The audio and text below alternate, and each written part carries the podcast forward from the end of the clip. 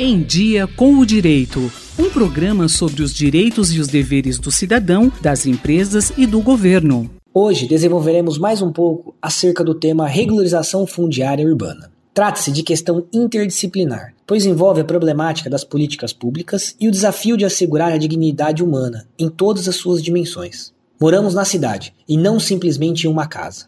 E a cidade é condição de possibilidade, ou às vezes é o entrave, a efetivação de todos os direitos fundamentais. David Harvey explica que o capitalismo alterou substancialmente a urbanização desde a década de 1970, inserindo como uma das variantes do novo modelo de desenvolvimento global e mostrando como a acumulação do capital e a saúde da macroeconomia são mais dependentes da urbanização do que eram há 50 anos. Torna-se mais desafiadora a tarefa de, nessa conjuntura adversa, construir uma outra cidade. A cidade marcada pelo direito à vida urbana, de que falava Lefebvre, capaz de aceitar e integrar as diferenças de toda a população.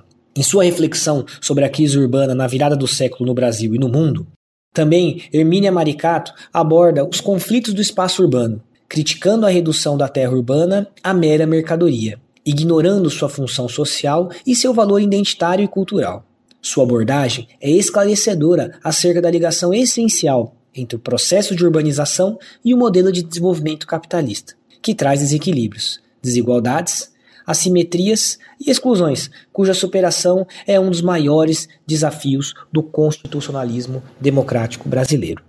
Meu nome é Thomas Noche Gonçalves, sou oficial registrador e tabelião de notas do distrito de Cachoeira de Emas, município e comarca de Pirassununga, do estado de São Paulo, pesquisador no grupo de pesquisa sobre a ética e eficiência na administração pública, da Faculdade de Direito de Ribeirão Preto, da USP. Em Dia com o Direito, um programa da Faculdade de Direito da USP Ribeirão, coordenação do professor Nuno Coelho. Sugestões de temas ou críticas, e-mail em diacomdireito@usp.br.